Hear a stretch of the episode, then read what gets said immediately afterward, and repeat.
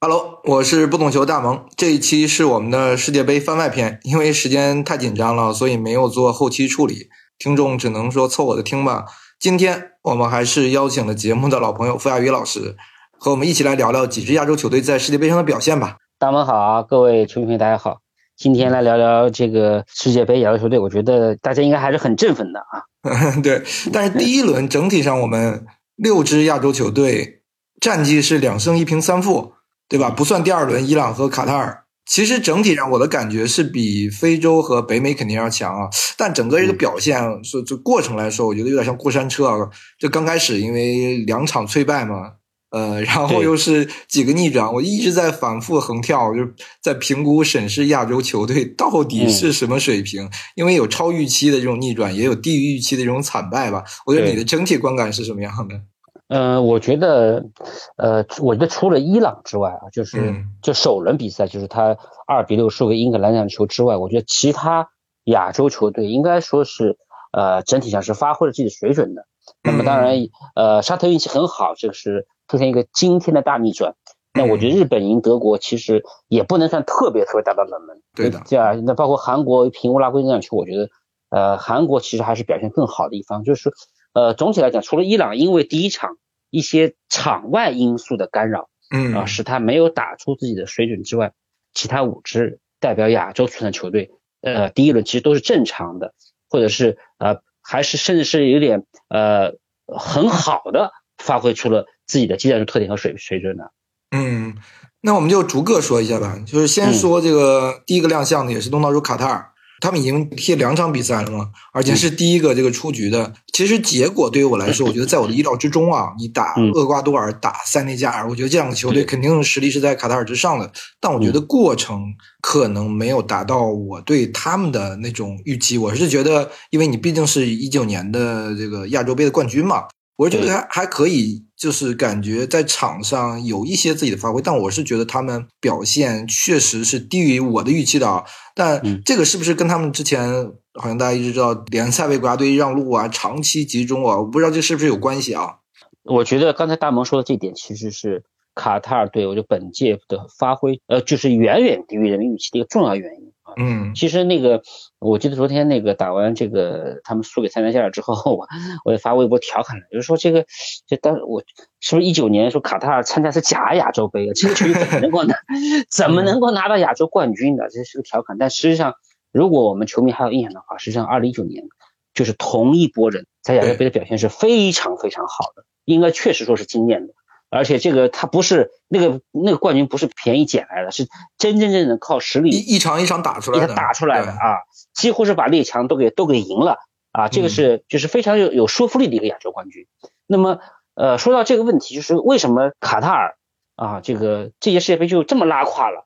那就有的就说哎，就卡塔尔联赛不行，就是那个卡塔尔都本国球员没有在欧洲效力的，这你对标日本，对标韩国这种说法。也许能成立，但是你就不能解释为什么沙特依靠一帮本国球员，居然能把这个世界杯夺冠什么阿根廷给逆转了，就是说不通了，对吧？那同样都是海洋地区的国家的球员，怎么差别就这么大呢？那我觉得刚才就是大蒙提到的那个卡塔尔在这个备战过程当中，特别是这个欧一九年亚洲杯夺冠之后这几年的备战这个思路，我觉得是出了比较大的偏差啊。就是我们可以说，就是我们可以说。不仅仅是这几个月，而是说拉长到一个三年的周期，整个这个世界杯周期。就是我觉得，我觉得就是我总结分析那么几点啊。第一就是说，一九一九年亚洲杯这个夺冠之后呢，就是应该说卡塔尔上下对这个队伍的预期还是开始拔高了。嗯嗯啊，因为这个确实也是很振奋人心的一一个亚洲冠军，这在世界杯到之前三年啊，而且那个班当当时那个阵容，其实就是现在我们看世界杯这个阵容，对，非常好。一九年打得非常好，那么在这种情况下，我觉得卡塔尔就出了一个一种思路，就是怎么说呢？就跟跟我们以前的思路其实很像，就是哎，这个队伍真的真的好，真的好，那我们就要好好的好好的培养，好好的保护这波人。第一个问题就是卡塔尔的阵容僵化，呃，当然这些球员都在当打之年，没问题，都在当打之年，没有说那个特呃老的不行的，没有，都在当打之年。但是，这是卡塔尔内部的竞争是严重缺乏的，就是说这个阵容的固化，他不管你联赛怎么样，大体怎么样，反正国家队还是那帮人，我就告诉你，就这就这十一人首发，你就给我不停的练，不停的在一起训练，然后一起打热身赛，去磨合，把这个把把彼此间的这个这个默契练得熟熟的。大家听这个的是不是很熟悉啊？这个东西是不是很熟悉？就是我们像，嗯啊，然后好了，到今年就开始变本加厉啊，嗯，到四月份就不打联赛了，嗯，长达半年多就靠训练和热身赛维持这个状态。这跟联赛的差别还是巨大，因为联赛你是每周踢嘛，你每周每周，它是一个有很很不错的、很稳定的一个，我一点点去提升自己的状态。你像他，其实热身赛啊什么的都很难调动起球员这种，没错，所谓的其实是一个心理上的一个一个节奏吧。就是这个叫，我们就这个用两个字，用两个字，我们就大我们中国球迷很圈养，对吧？就是标准的圈养。所以说卡塔尔备战世界杯，他这个路走歪了，路走歪了。当然，他们有他们那种逻辑，跟我们以前很管理者那那逻辑是一样的。联赛水平太差，竞争性不太够，所以你在联赛踢也不见得能怎么样，还不如我们自己，我们这波人拉在一起，对不对？然后一方面通过训练，呃，不停的训练磨磨合，增加默契度；另一方面，我们去找点这个这个水平差不多或者更高的对手，哎，这么打。但大蒙刚说也很关键，那种热身赛它是没有压力的，嗯，毫无压力。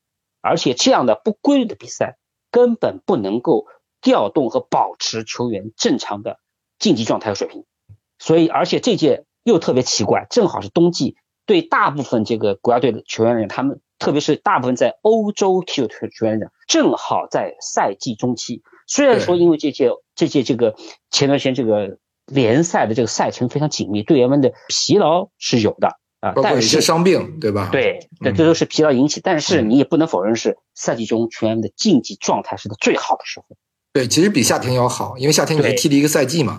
对，所以这一对比，竞技状态的差距就马上拉大了。所以你看，第一场去打厄瓜厄瓜多尔，就说亚洲冠军真的是要到了被南美的二流球队啊，这个说我说厄瓜多的是南美二流，我觉得应该这个定位还是准确的。这个没问题。对。被南美二流球队打的找不着北，就是你，就是这个球没有还手之力，卡塔就不知道怎么踢了，就不知道怎么踢，就是我这个比赛的预期完全超乎他们的预料，对方就是把你逼的球都拿不出，你所有的平时以前你熟悉的那一套东西，嗯，全部打不出来了，嗯，不是说能力这三年来卡塔尔下降太多，没有，他就是竞技状态节奏跟不上，这样节奏哪来的？人家是在。非常稳定的一周甚至两一场或者两场，这个节奏，这个节奏一直保持来来到世界杯。你卡塔尔的节奏是什么节奏啊？所以我觉得，所以我们就这个东西就是，我再举个就是例子，大家就明白了。比如说，就我们知道赛季初期啊，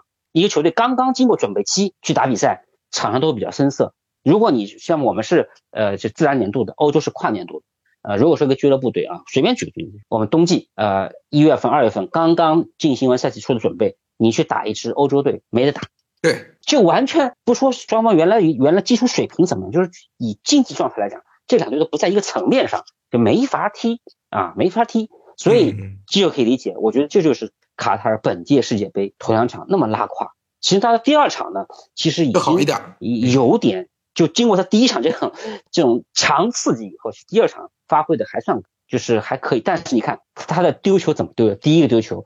就是在这核心中卫在非受获的情况下解围抡大腿没踢上球，这种 这这种很业余。你别说在这个职业足坛，业余足坛都不见得有。就是他这个竞技状态，他你说他紧张吗？我觉得可能有紧张因素，但是再紧张，职业球员也不会犯这样的错。他就是竞技状态出了问题。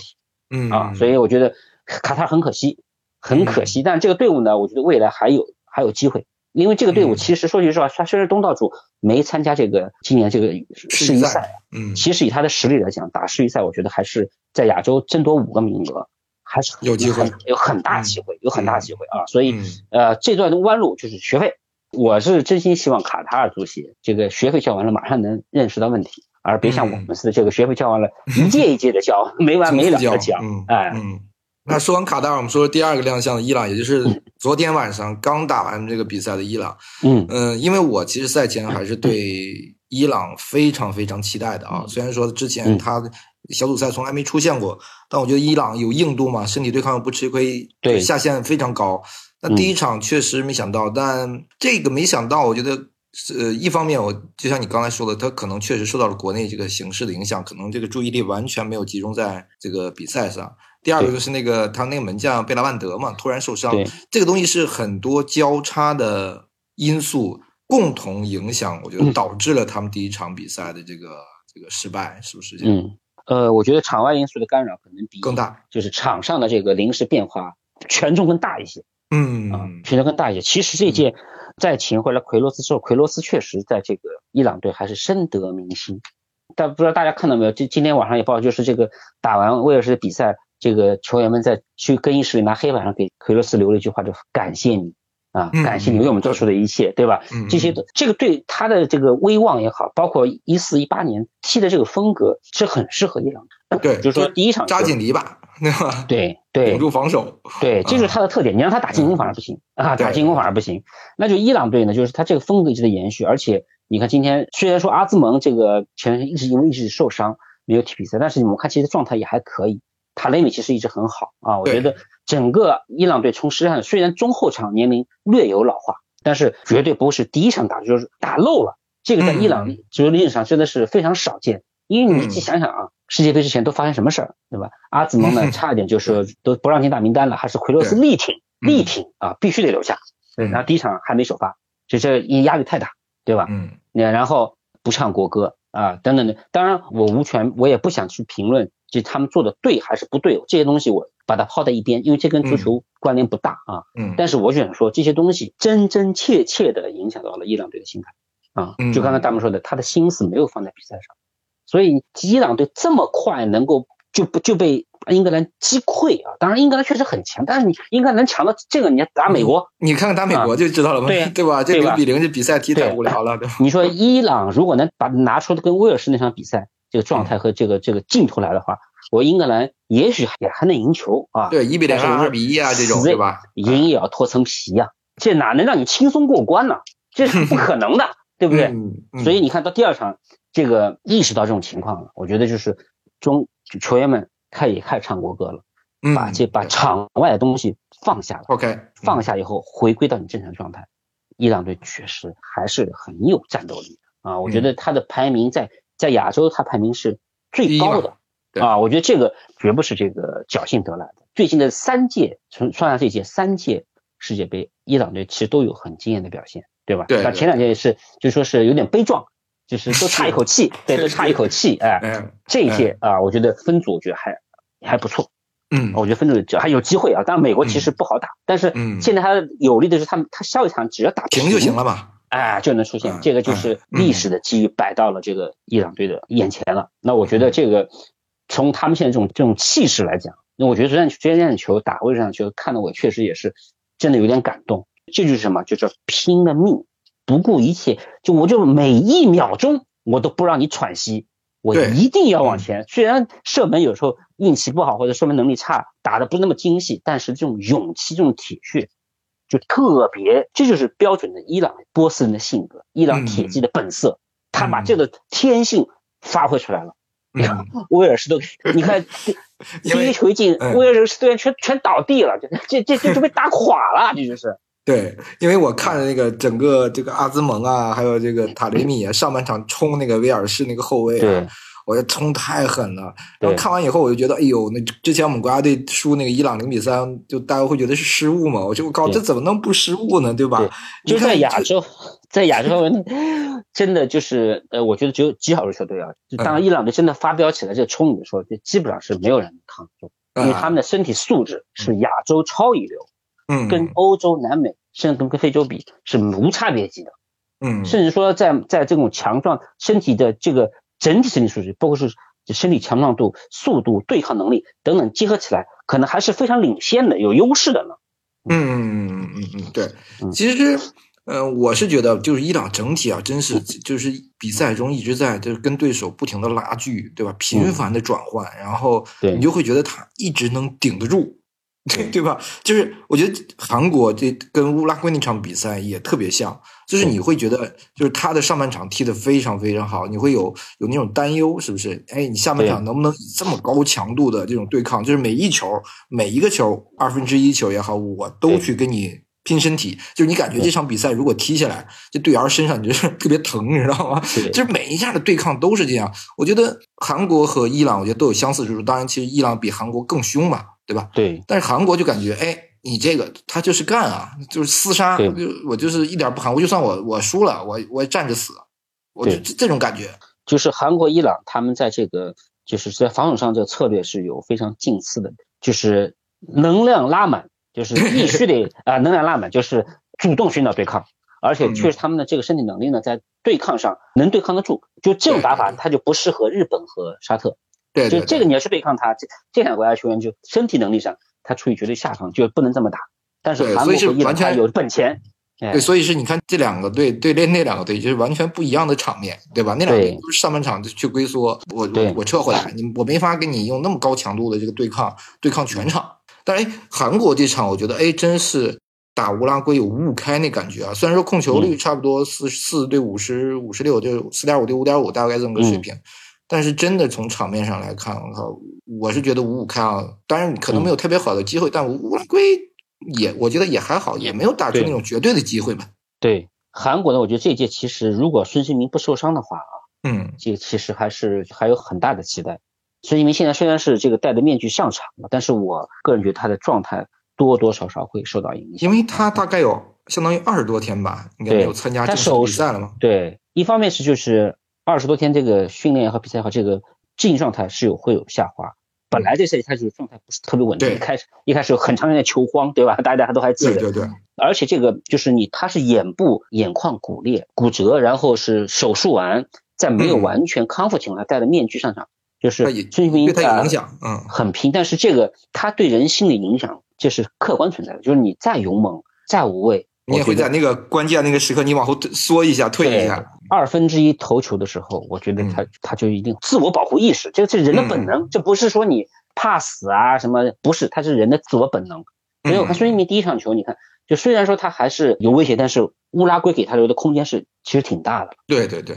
他有很多就是在空位拿球可以一对一一一对一的机会，但整体的表现你看跟上赛季的英超就就差距比较大了，呃，有点可惜。但是呢，我觉得韩国整体上很严密啊，它因为它特别三条线嘛，你看它金文宰啊，然后到黄仁范、李在成、黄一柱，再加上孙兴民，他就基本上是整个一条中轴线是靠旅游圈撑起来的。这个虽然说它的旅游圈数量上跟日本还是有差距，但是它整个中轴线就硬度保持的好，而且。我们知道韩国球员本来就他就是以对抗风格嘛，对吧？对抗著称。然后这次呢，进行他们的脚下，我觉得脚下能力是在增长。然后其实前几年韩国也走了点弯路，就是说就是呃有点像像日本学，就是玩脚下 啊。然后呢，防守呢是靠站位，靠封线路，这就把韩国队最大的优势给丢掉了。丢了啊，丢掉了。就是这次你看他打乌拉圭这场时候，韩国队他也没有说跟在乌拉圭面前有百分就整场我能够持高位逼抢，但是他的防守。他打一段高位，退回来一段，打一段高位，退回来一段，啊，就是就是在两种防守方式、比赛方式间来回切换。但是不管他怎么切换，他的整体都保持的非常严密，而且这个就刚刚讲到的对抗拉满，我不管退回来的还是去高位的，一定是对对方持球和带接球队员是给充分压力，对啊，充分压力，这点我觉得就是比较成功的一点。对，感觉就不能让你这个给你留超过一米的空间，对吧？一拿球瞬间就贴上去了。但他七十分钟后确实我有有点吃力啊，也连换了几个中场，保持那种强度，对吧？相比于伊朗来说，还是这身体上对抗上还确实差那么一点儿。但我是觉得。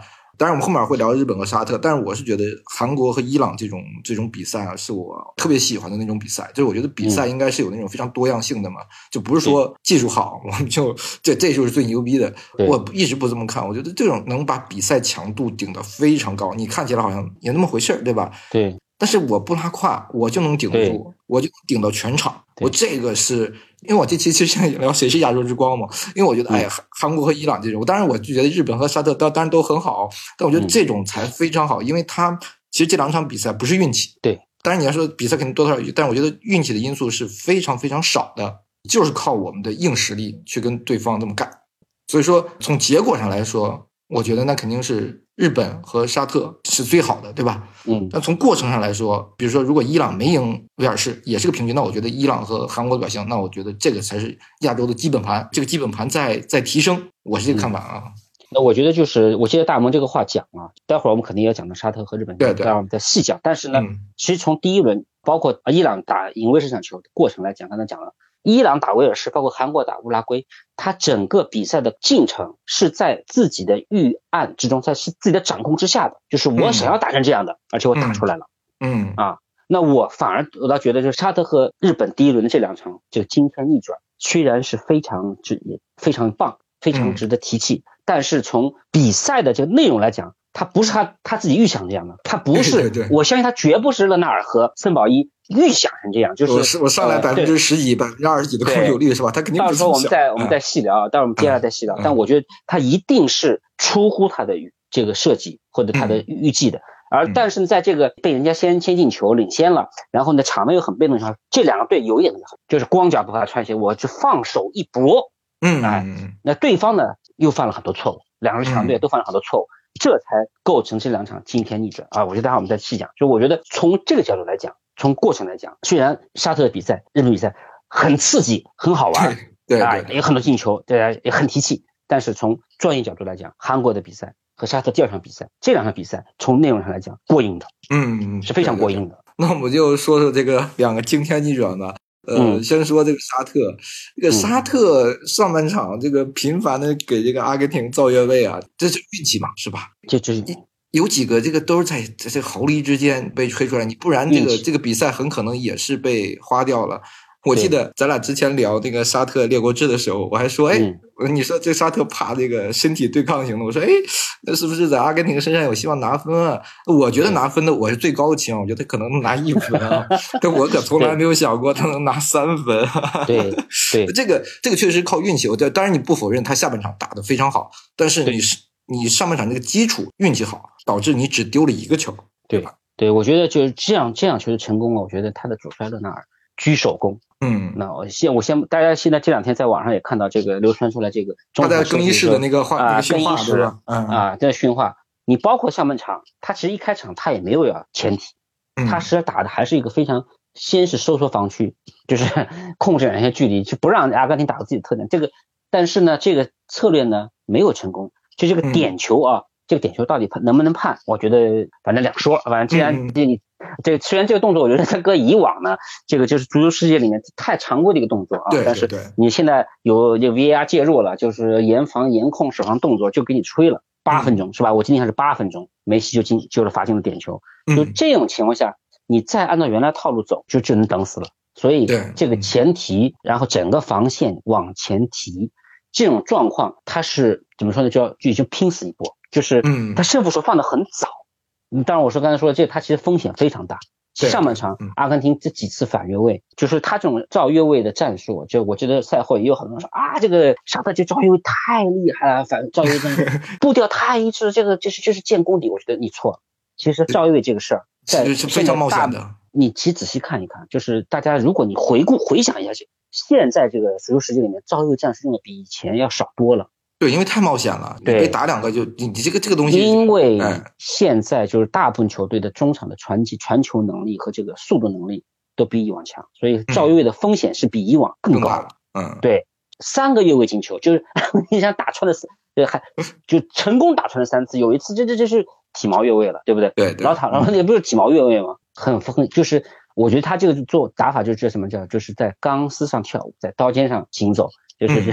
就是有可能就万劫不复的。你如果这个上半场再被人偷一个偷两个，这球这球就就花了，就不用再打。很可能打成这个伊朗跟那个英格兰那样，他就是两个球，第二个球、第二、第三个球啪啪都来了，你整个球就花掉了。嗯，而且你看，就是我刚才说，其实沙特打阿根廷，就是后来勒马尔勒纳尔在这个中场讲，你要贴上去比贴身，要给他靠近他。实际上，这是沙特队他的一贯的风格，他不是跟我们说看伊朗和韩国，他不是一回事儿。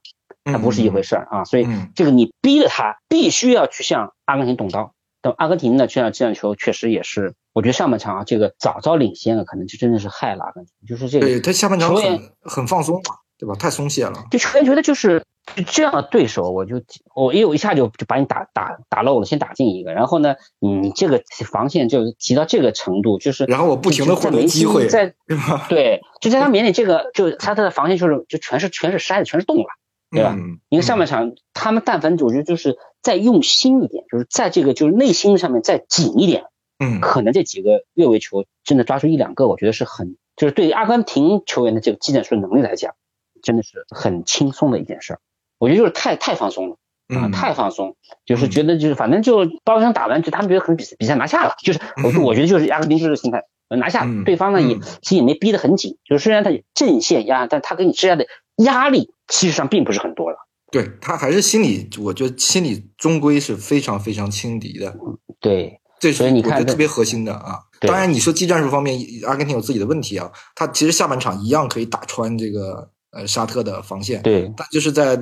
最后一传上，甚至没到最后一射，就在最后一传上不太好，对吧？这也是他自己的问题。对，但这心态上，这我觉得是是很重要的。对于阿根廷来说啊，因为你强，不管什么队伍，就是就是在你极度放松情况下，突然被人反转扳平，然后提那个劲儿提不上来了。对，这个对吧？就心态崩了。斯卡洛你也不知道该该怎么办，梅西也不知道该怎么办了。这这完全出乎他们的意料。你看，其实阿根廷有将近半场时间时间。来逆进行反击，沙特进第一个球才才五十分钟，算上补时就是整个半场，这个半场他阿根廷什么也没干，什么也没干，嗯，对吧？就是心态，就是心态。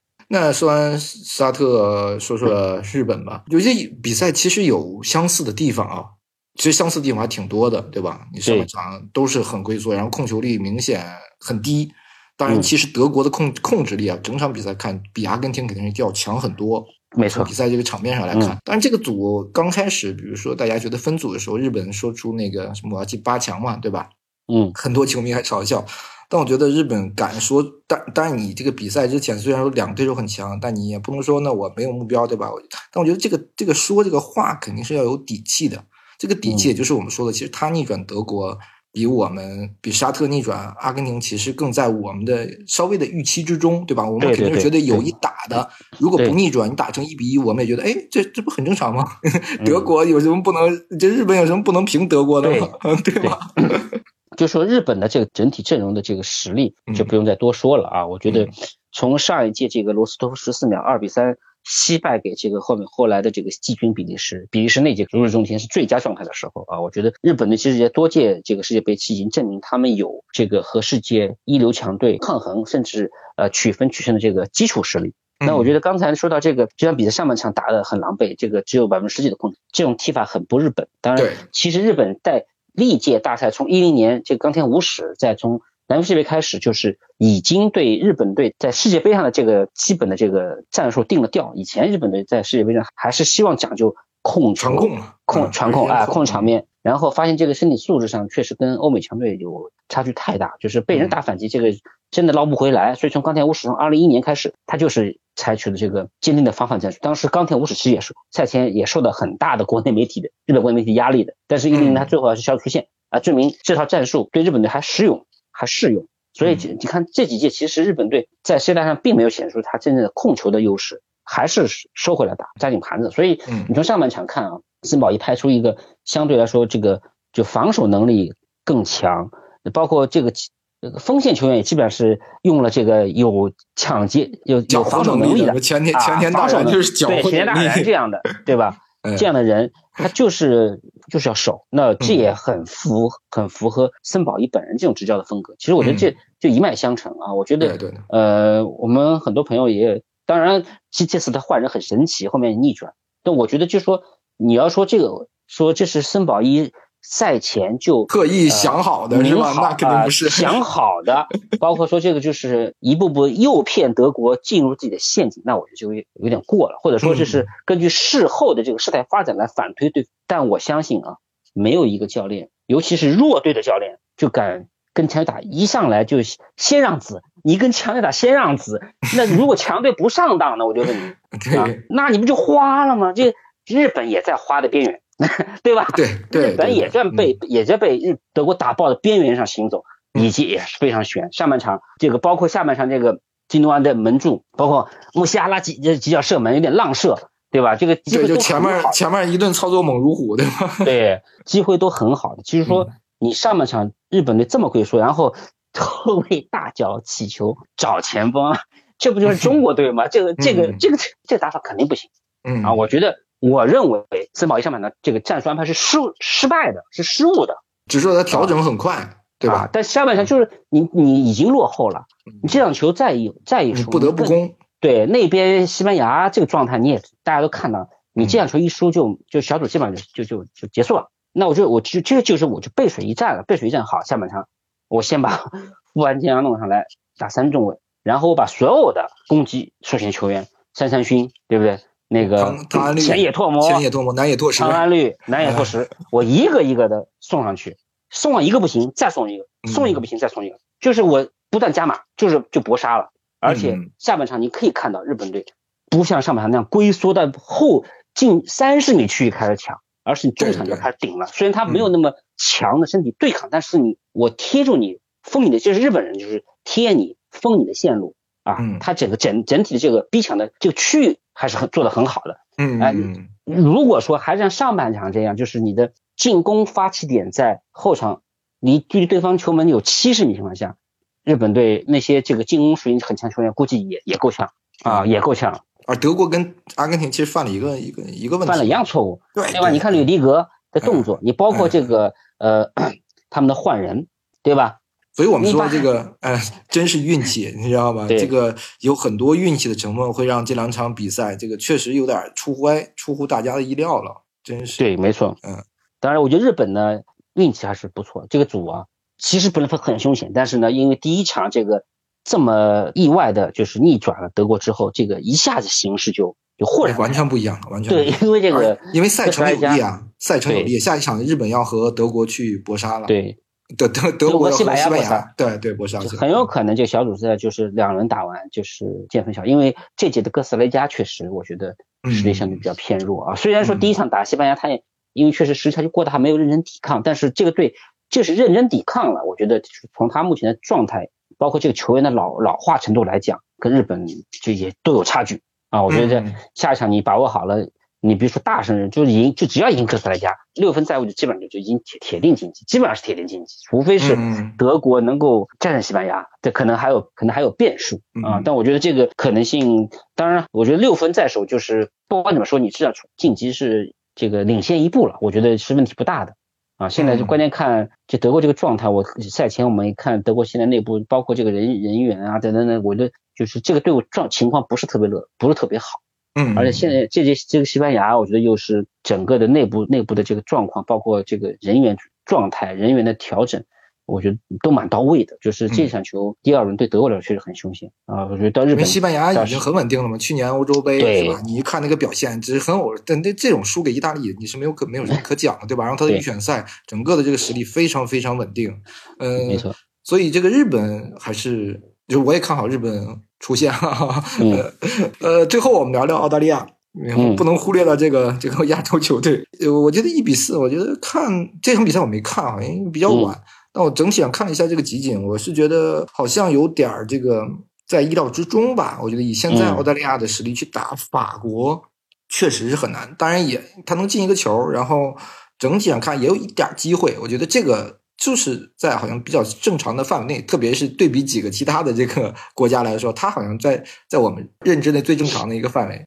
我觉得澳大利亚没什么嗯太多可讲的，就澳大利亚这个退步明显，嗯，这这退步是可以说是特别明显，就是澳大利亚在这个刚刚加亚亚足联的时候。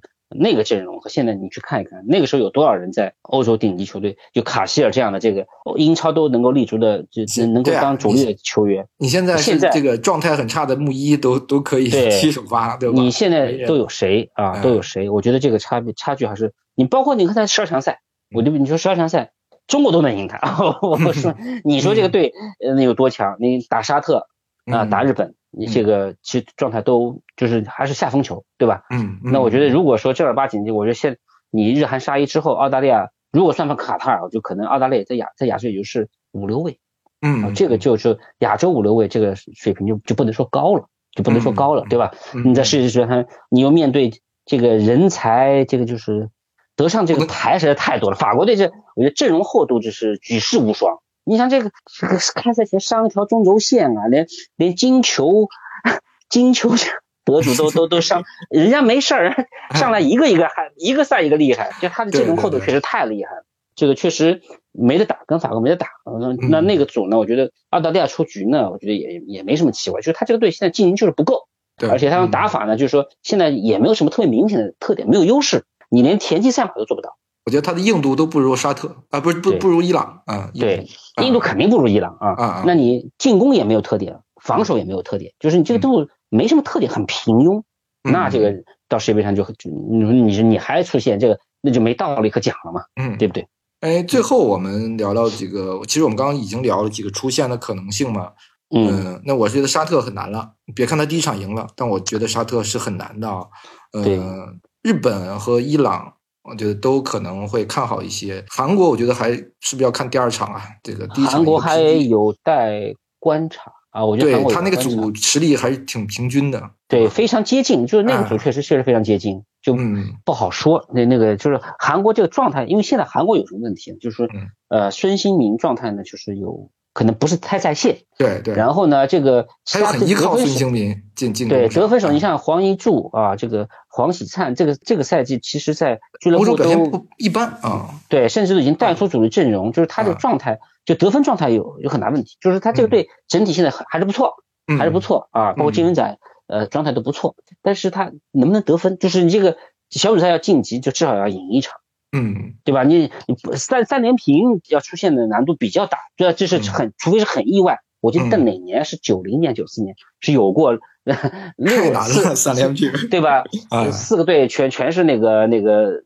平均这个上全平局有的，但是这个是极其意外，三分基本上是就很难很难晋级的一个状态。嗯，所以韩国队得分能力现在是是有点就在观察吧，因为我觉得肯定也会也有调整啊。但目前第一场球表现出来这个就得分能力还是就终结能力还是有点欠缺。现在，嗯，这个就是唯一的就不不太确定，因为那个组确实大家很平均，我觉得现在也不敢轻易断言，就说有机会或者没机会。